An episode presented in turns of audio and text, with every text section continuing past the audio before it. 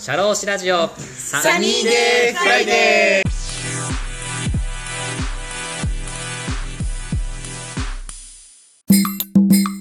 そうですよね。秋元さんとかって最初から最初とか今ではもう名プロデューサーじゃないですか。跳ねる前とかどんなことしたかって知りたいですよね。もともとあれではがき職人。あそうなんですか。えラジオとかですか。ええー、あそうなんですかでラジオ面白いから、は中の人になっちゃいなよっつって呼ばれて、で中の人がであそうなんですか、うん。ジェーンスーと一緒です 手法は。まあ原数はね多分ちょっと違うかな。あ原数はあの歌丸の後輩って言うんですよで歌丸が TBS ラジオの中で確固なる地位を手に入れた時に、はい。なんか面白い人いないですかねとかって言った中にこいつ面白いから連れてこいって言っああそうなんですか。てでなったんだと思う。あでいきなり歌丸の番組に行はい。くとダメだから歌丸と一緒に仕事をしていた選曲家の高橋義明 TBS ラジオ聞いてるとたまに出てくる選曲はこの人がやってますよとかこの人が、えー、と日曜日の夕方に1時間番組持ってるで高橋義明は歌丸と仕事してるから仲良し。で歌丸のあの後輩だからジェーンスーはそのつながりで顔見知り。あっていう関係性があって、じゃあ、よし君の番組にまず出てって、多分話になったと思うんで、その時に、初登場の、なんか、番組で、俺それ、生で聞いてたんだけど、もう大爆笑。最初から跳ねた炸裂してると思って。なんだこの人かと思う。はでそれがなんか評判が良かった。なんか断るごとになんかいろんな、なんか TBS ラジオの番組にちょいちょい出てきたら、ついに冠番組をキャッチし、今の地位に上り詰めてるコラムニストとして。ああなるほどいやなんか話飛びますけどジェーン・スーさん僕ずっとあれ聞いてるんですよ。オーバーダさん。ずっと聞いてて堀井さんとずっとやってるじゃないですか、ジェーン・スーさんのすごいところは、うん。ちゃんどんなテーマでもちゃんとリスナーさんに聞きたいテーマに話を持ってくるところがすごいっていうと思うんですよ。堀井さんのなんか、はい話でも、うんなんかこうつなげてそれはこういうことだよみたいな。話持っていくところがちゃんとボケとツッコミがちゃんと成立してる。あれを持っていくとこが能力なんだろうなって思うんですよね。ちゃんと人生君的なことも喋ってくれますし。そうそうそう。俺もオーバーさんさん、あの、一緒に働いてる、だから俺ね、一人してでスタッフ雇ってんだけどさ、誕生日プレゼントで、誕生日プレゼント、誕生日おめでとうございますとかって言われて、なんかくれたとかって思って開けたら、オーバートさんって書いてある。いや番組で売ってるやつですか？買ったんですか？買ってくれて俺、ご助会に入ってる。結構なんかお便りあげてますよね。なんかあご助会のメンバーがいると思って声かけましたみたいな。あの、あれあの、街歩いてるからね。声かけられるんですよそうそうそう。ご助会じゃないですか。うん初のおじさんじゃないですかね今 おじさんメンバー。おばさんおばさんじゃない。おじさんで。あれいくらぐらいするんですかあれ。って3、4点ぐらい。あそんなもんなんですか、あ面白そうでなんか東京駅とかで立ったりとか。やりやりするところであれご助会だっつって。あれを聞いてて思うのは、シニアの女性のコンテンツが足りないんですよ、世の中に。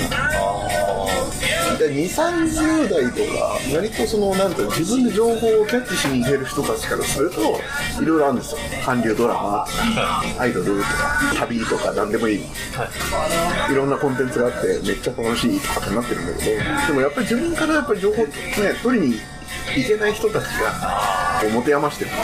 まあ、億劫になってますもんね情報取りに行くのがっていうかで、そこに、はい、オーバートさん登場って言った時に、あたまたまポッドキャストにたどり着けたら、もうそこで大爆発してる。わあー。めちゃくちゃわかるみたいな。50代60代ぐらい。のが少ないですねコンテンツが。うコンテンツがもう本当になんか足りてないから、はい。もうそこにこう投げ込めば多分入れ食いってやつあーそれ言ったらじゃないですかテレフォン人生相談とかもあれまさにそうっすよね。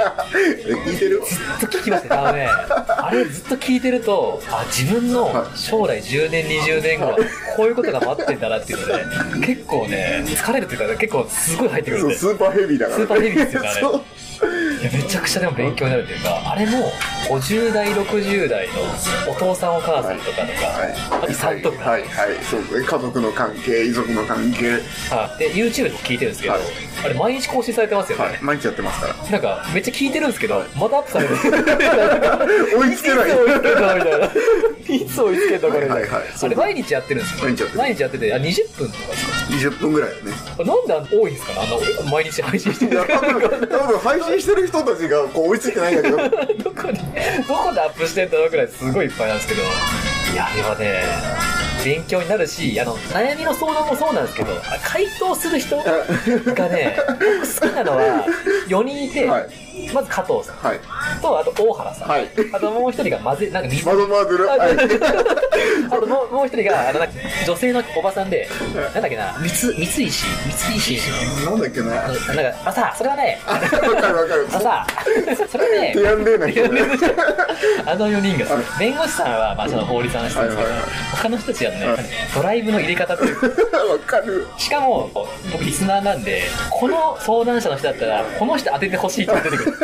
ちょっと見当違いになっちゃう部分いミスマッチもあるからね。なんでこの回なんだろうっていう、はいなんか普通に、なんかこう、真面目な人っていうか、自分は悪くないって人には、大原さん当てたりとか、なめっちゃこっちからこの人当ててほしいみたいな。叩いてほしいみたいな。ねはい。めちゃくちゃあれ面白いです。今日はマドマーズル愛さんが来てますんで、はいあの意見聞いてみますね。こんばんはって、おっさんかいみたいな。綺麗な人が出てくるのかなと思ったら、こんばんはって、おっさんかっつって。女性じゃないし、外人でもないしみたいな。めっちゃ面白いですね。大概だからそこのドライブの入れ方の、あの一足の入れ方は、まずあのじゃあ年齢いくつ？っつってレディオ X そう。お子さんは？そうそうそう。家族構成からはい。独身っていうのは離婚してとか言って あそう。めっちゃ面白い。ですあれはあの相談の回答としては、うんまあ質もそうだけど、はい。やっぱあれはちょっと日本最高峰の 相談窓口かなと思うんで。いやそうっすね。そう。相田さん言ってるじゃないですか。0から10の、はい。なんかどこまで相手が言ったら傷つくかみたいなところをこう余白つけるみたいな、はいはいあれは結構10寄りというか。聞くのもかなり踏み込んでる踏み込んでる聞くのもするけどもう尺もあるし、はい。もう相談者のやっぱり解決もしなきゃいけないから、い、きなり10持っていくけど相手の感情もあるから、はい。最後的には34ぐらいに持っていくみたいな感じじゃないですか、そうね。そうね。でもあれ知っとくと、はい。10を知っとくと、はいなんかこう自分のインタビューの幅もできるのかなって思ったりもしたんですよ絶対そう絶対そうあれはめちゃくちゃ絶対そう。あの、緩急つければいいです。いきなり165キロなんですね。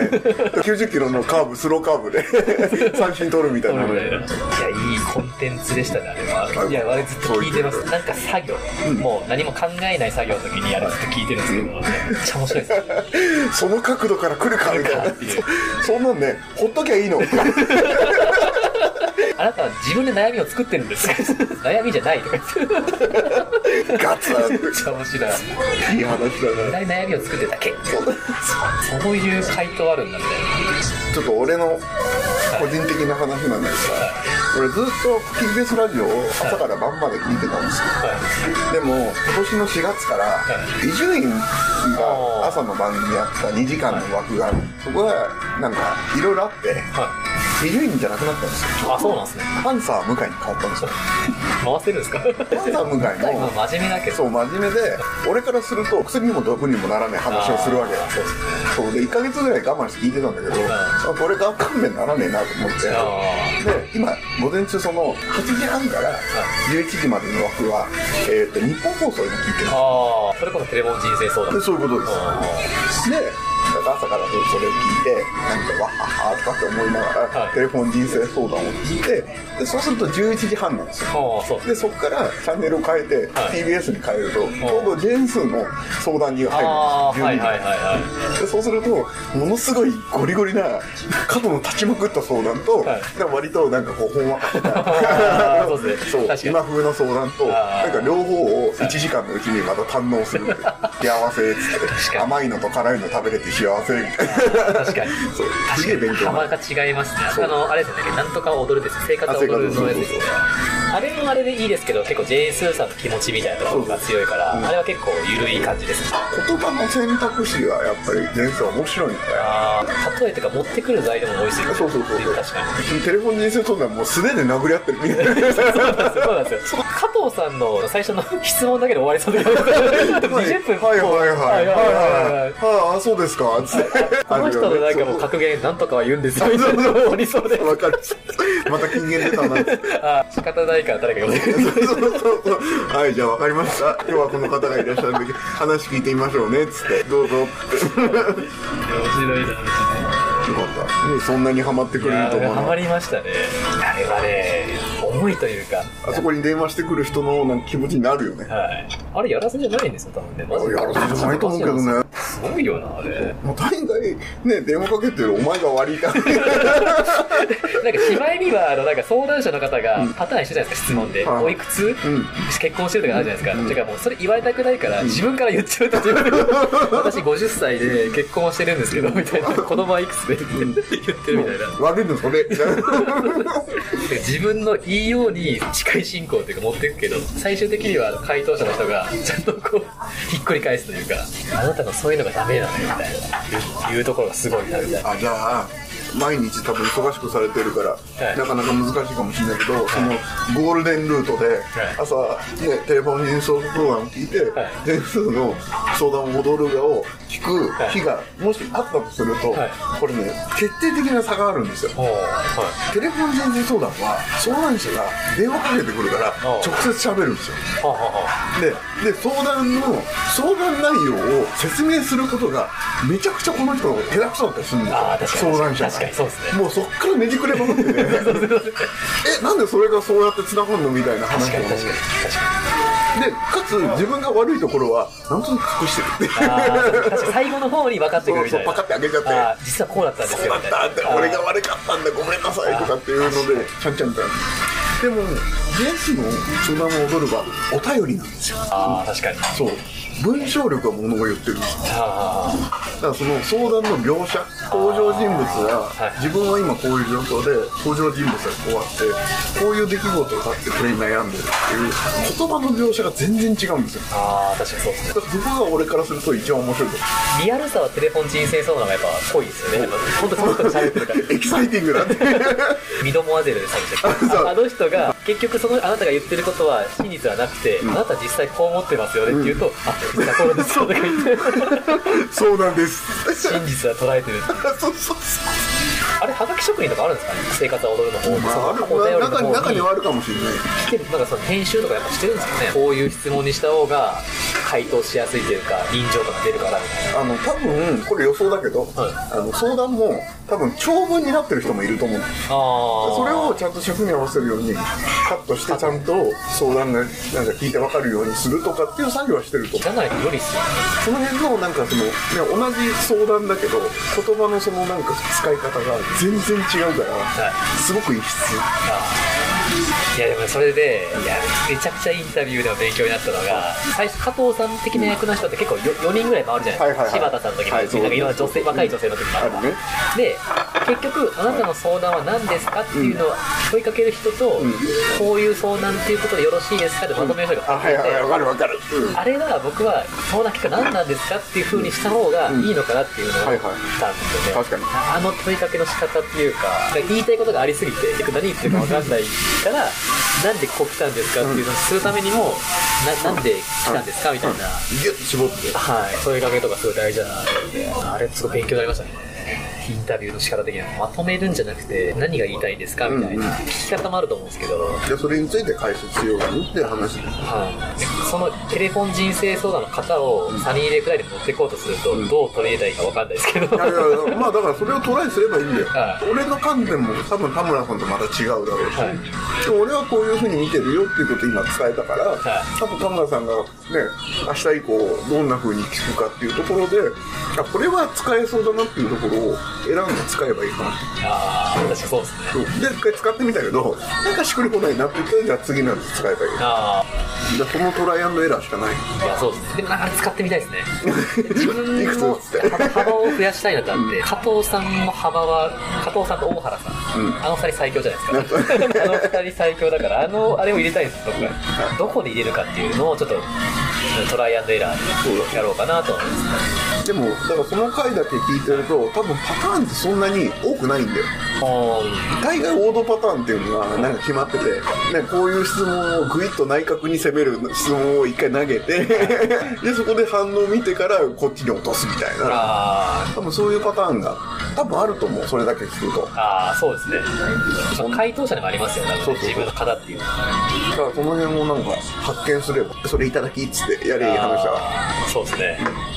それ難しい話じゃないだからそこはそのどのポイントを発見するかだけの話はい。年齢かなもうズバッといくのはもうちょっと上になったらできるんですかね。こう加藤さん的な大原さん的な感じで。あのキャラはもう本当にあの年食ってなんとなく怖いもんねえなって思ったら多分ああいう話し方できると思うけど。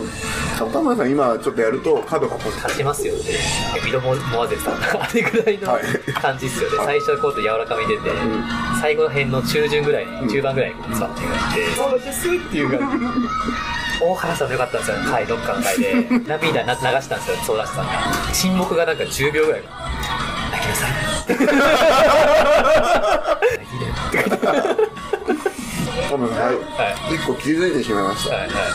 田村さんがこれをやってくれたら多分人気コンテンツになるっていうのを一つ思いついてしまいました。ななんすかなんすか？テレフォン人生相談室はい最高相談まとめみたいなことをやって今日田村さんが聞いてこれ超いいなっていうやつを束ねてまとめてあげてはい。YouTube ないしあー何でもこの回はすごいんですとかっつって聞けるようにはいしてあげるひろゆきさんのまとめみたいな。あそうそうそう。あこの回を聞けみたいな。あ確かに。ああれ狂ってますね。コンテンツがなんかもう乱立しちゃって。乱立してるし毎日上がってるし。じゃあまとめサイトの方があのみんな喜んでいただく。あの嫁姑問題特選みたいな。とか遺産相続特選みたいな。できそうですね。カテゴリーできそうですね。そう。であれねテレフォン人生相談だけはラジコが聞けないんですよ。あそうなんですか？ラジコのなんかタイムフリーが聞かないんですよ後から聞きたいんだけど、はい。なんか聞けなくてなんか毎回しょんぼりしててなんか生で YouTube 聞いてないですか？YouTube で。いや YouTube 聞くよ。でー。も YouTube でもやっぱり作業中にねそのまま流れるやつ聞いちゃうからたまたま電話かかってきてチッとかって思いながら 電話とかしてると相談終わっちゃったとかって。今日も聞けなかったなとか思うんで。あれをできる自分が、まあ、40代なのか。あ50代にあれができるようになればいい話まだ時間あるから。頑張ってやればいい話あれなんか疲れてる時聞けないですね。そうだね。ちょっとね結パワー吸い取られがもうるよね今日何もないっていうかもう一日事務所みたいな時じゃないって聞けないですね。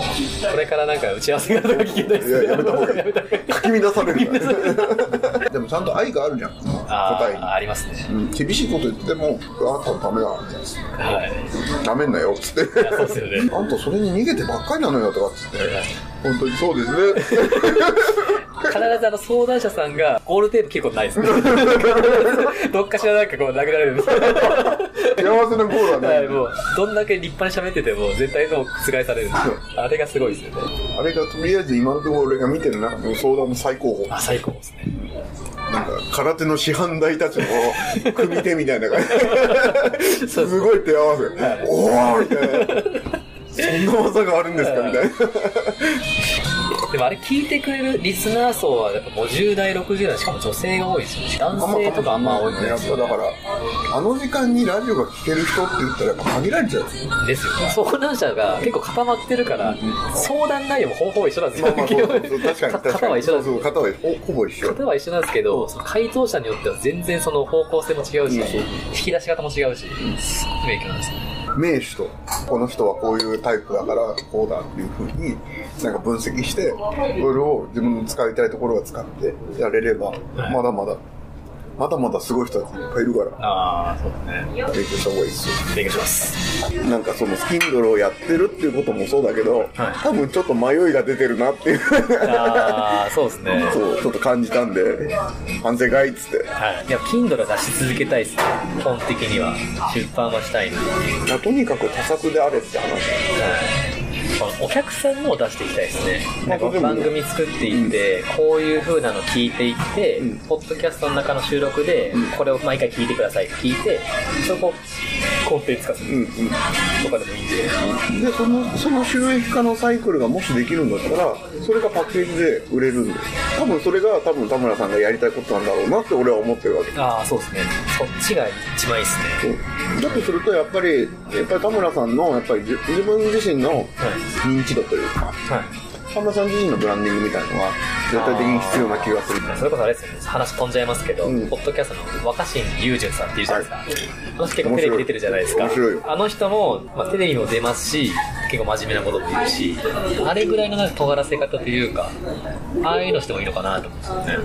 あの人が古典ラジオに出た回って聞きましたあ、聞いてないです、まだ。それねめっちゃ面白いあ、マジっすか？めちゃくちゃ面白い最新回が遡ってるんで見てないんですけど。あれはね絶対この人何やってる人なんだろうなをはい。全部解説してくれてるんで、あ本当ですか？YouTube の方が探しやすいかもしれないああちょっと聞いてみます。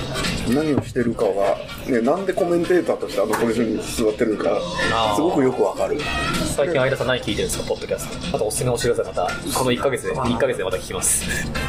最近あれ聞いて聞きまくってるんで人生相談。音声編集ができないです。よあーまあまああの絶対的にインプットの量が、あの足りないとアウトプットできないんですよ。ああそうそう。だからそれそうインプット4アウトプット1ぐらい、はい。まあ5でも1でもいいんだけどはやっぱりどんだけインプットできてるかの方がやっぱ大事だと思うからそれは全然それでいいと思うし。でそれでなんかねアウトプットすることが大事とかってそっちばっかになってると絶対枯れるから。ああそうですね。でこう話しててもなんかこのあこのことはあのこの前聞いたやつのあれあれだってつながるから、うん。それがなんかこのインプットの大事さというかつながるのかなっていう。最近ね朝まあ6時台に起きたら走るは続けてるんですよ。下駄ですか？あのハビ。あダメ。それやってるんだけど、はい。あのそれもやりつつ最近ね走るんじゃなくてちょっと自転車に乗ってみようみたいなことで自転車に乗るように。なるはいはい。いつも俺その走ってるルートがあったんだけど、はい。そこ走るのも大体1時間ぐらいで帰ってこれるっていうルートがあったんだけど、まあ、自転車だからじゃあそこ3周とかっていうわけ。おーはい そうすると1時間半ぐらいちょっとオーバーしちゃうんだけどさ。はいはい1時間で行ってたところ1時間半ぐらいやったんだけど、でもその代わりその時にポッドキャスト聞けると、なんかそれが1時間半ぐらいでなんかいろんなちょんちょんちょんと聞いあーはいはい。て情報収集になるね。ああ確かに。この1時間半ではこれを聞こうっていうレパートリーみたいなのが増えてきましこれ面白いよ。たあこれ聞いてます。聞いてます。これずっと聞いてます、聞いてるじゃないですこれねかはい。ぶっちゃけ面白くない？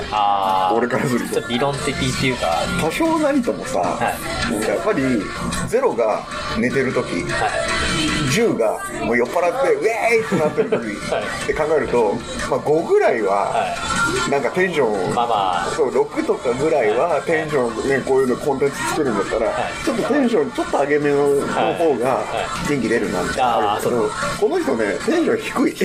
そう。しかもこの人なんかやってるのに関わらず、音声編集してんのかなっていうぐらいなんか、音声の質が良くないそうそうそう。やっぱテンション低いのはやっぱ面白くないなとかいかにいいお話してくれてても、はちょっとテンション低すぎるなんか聞くの辛いな。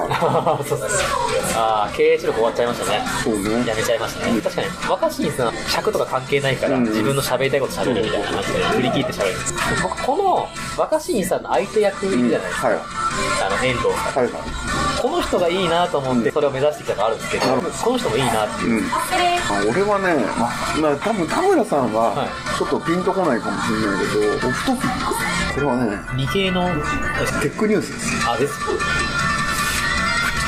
聞こう聞きます。いやあのねこれはね聞いて面白い回となんか自分がピンとくるところがなんか的が合ってるかどうかだけの話俺なんかは結構面白くて聞いてるんだけど。合う合わないみたいな。そうそう。これでなんかじゃあおすすめの回とかで言うと、はい。スターバックスはコーヒー屋じゃなくてテック企業ですみたいな回とかを聞くとすげえ面白かったりするわはいはいそれそういうところで入り口でああ今。ああタイトルとかでそうそう。そうだからその企業の紹介とかをしてる回とかがあるからそれから聞くと面白いと思う。あ今ツイッターがどうだとか TikTok がどうだとかって聞いてもなんかピンとこないでしょ。ーそうですね。ぶっちゃけこまでやったことないですし。そう。でも俺その辺なんか結構好きだったりするからなるほどなとかと思って、えー、と要は投資家とかのにアメリカで今最先端で行われてるその投資家の動きみたいなことから、企業の分析だったり今のトレンドだったりまあ、こういう新しいインターネットを通じたこういうサービスができたとかっていう解説をしてくれてるから投資家目線。でそこの情報ってでそこって多分資本主義の世の中じゃないですか世界は。でその中の一番尖ったところを分かりやすく解説してくれるからあー。俺からするとめっちゃ楽しいみたいな。あ投資家が企業さんに投資したらどんなことになるんだろうみたいなそう見れましたね。一番だから今話題の話題のっつうかあれだけどあの Web3 とか NFT とかの話題とかの解説はこれが一番優秀だと思うあ本当ですか、なんか音声と NFT が相性がいいっていうのは聞いたりするんですけど、はい。なぜなのかとか。ピンとこねえな。ピンとこないなってああるんで。あのですね、じゃあ、簡単に解説するよ。はい。えっと、音楽作ったりとか、絵描いたりとか、はい。デザインしたり、発表するとかっていうと、結局その人たちが発表した瞬間から、もうパクられたりとか、劣化が始まるわけ。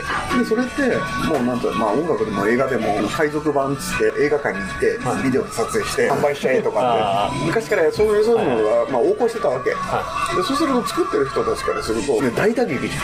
あお金取って、それを、ね、回収するために映画館でお金取って、ね、それをね収益として使う。んだ。それが音楽の世界だったり、映画の世界って、漫画の世界だったり、アニメの世界だったり、まあ表現の世界の中で、もうそれがもう、それとどう付き合うかっていうのが大問題だったわけですよ。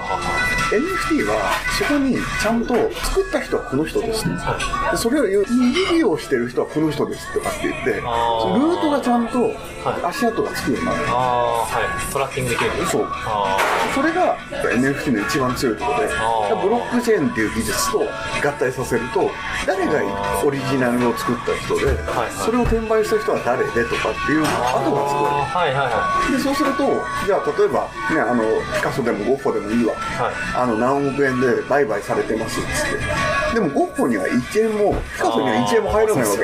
そうでそれって不自由だよねっていうと作った人たちからするとはいメリットもないっていう。いはでもそれ不可思議からちゃんとオリジナルの人たちにもその売られたお金の分配をされるべきっていうのができたのが NFT なの。ああ食品のトレーサビリティみたいなそうそう感じで誰が使ったかとか。そう。お金のマネタイズ的にはフランチャイズ。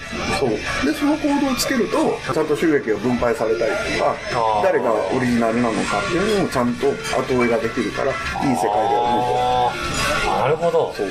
でその時にあの音声も結局そのデジタル透かしみたいなものができるからはい誰がオリジナルで作った一番初めに言ったのは誰かっていうところも追いかけられるだから相性がいいっていう。ああなるほど。そう。で基本的にそれがあると。はい。で今度はじゃあそれができるんだったら絵画の売買とかの例で言うと、1億円でじゃあ、えー、とピカソの絵を買いました、はで1億円で買ったってことはこれもしかしたら1億2000万で手に入れたらこれいつか2億で売れんなとかっていうそう。いう投機の目的ではい。だんだん値がつり上がってくるはいはいはい。開催してる人は、ね、これがいつか高値になるからとかって言って、はい。で投機の目的で買うわけでそうすると結局じゃあそれがもういろんなことで投機の対象になるわけ。でそれが絵画の世界だとちゃんとオークションがあってそこにじゃあはい投機目的でも構いませんと。買っていただいて。でそれで売買するっていう風な交通整理ができてるわけでも音楽も映画もアニメもそのオークションみたいにないじゃん。だから値段釣り上がらないです。だからじゃあリリースするときに NFT っていうものを初めに仕込みますとでこの権利を300人にまずは渡しますとかって言ったら300人はものすごい特権があるわけじゃん。後に売れるかもしれないみたいな。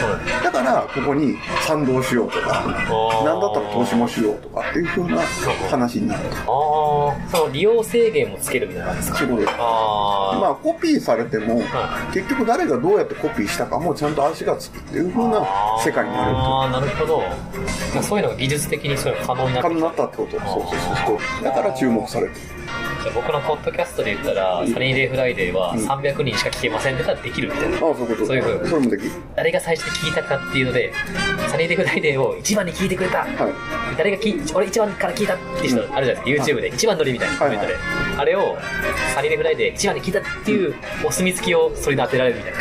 えっとどっちかっていうとはい。田村さんを支援してる俺いいよねっていう風なところが逆にそれブランディングになるわけ。ああ投資家たちのブランディング。そう。あここに価値が後々生まれるみたいな。田村さんがめちゃくちゃ稼ぐ可能性があるみたいな。ーあー。なるほどでそれを一番最初に支援した俺ってすごいよねっていう風な話で。あそれを証明できるっていう風な話。はいはい。消費者保護的なイメージもありますね。その無駄にこう値段が釣り上がっていくんじゃなくてちゃんとしたものの対価としてちゃんとその人が一番最初取りましたとか、その消費者がこの地位でありますみたいなそれを保護するみたそいう。な基本的にはだから作り手を保護するっていうのが第一条件。あでその次に応援した人っていうのが第二条ーあ件めちゃくちゃ売れたアーティストは俺が育てたんだみたいな人とかがうん、死ぬほどいるっていうふうな。俺はこの人のそうそう、一。番初めに俺目つけたの俺だからなとかっていう人は死ぬほどいるんだあーはいはいはいけど、でもそこにちゃんと、あんた言ってんけど、たばことで言ってるだけだよねっていうのがもう証明されちゃうっていう世界が待ってる。わかりやすい。あ、そういうことか。あ、それだったらなんかいいですね。はったりでもなくっていうか、自分の地位をちゃんとこう証明できるってそういか。そううそうそう。だからそこに、だから、あの Web2.0 がもしあるとするならば、はそういう SNS だとかで、なんか Web2.0 で、はい。みんなが発信者になる。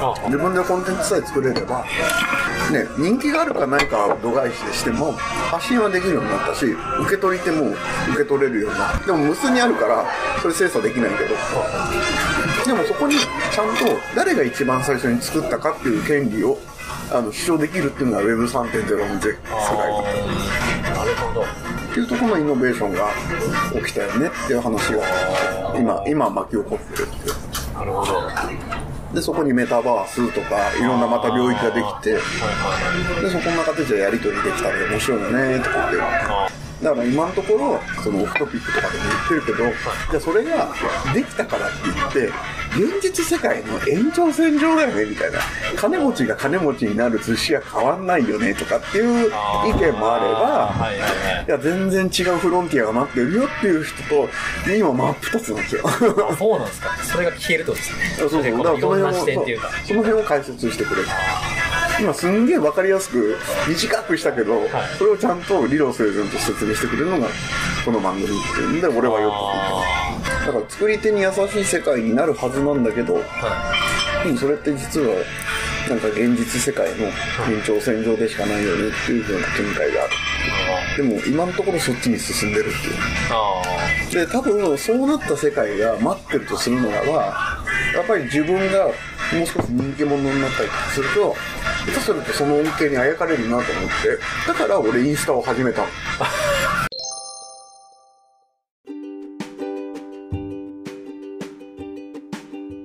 いかがでしたでしょうか？次回もこのお話の続編をお送りいたします。魅力的なお話たっぷりです。お楽しみに。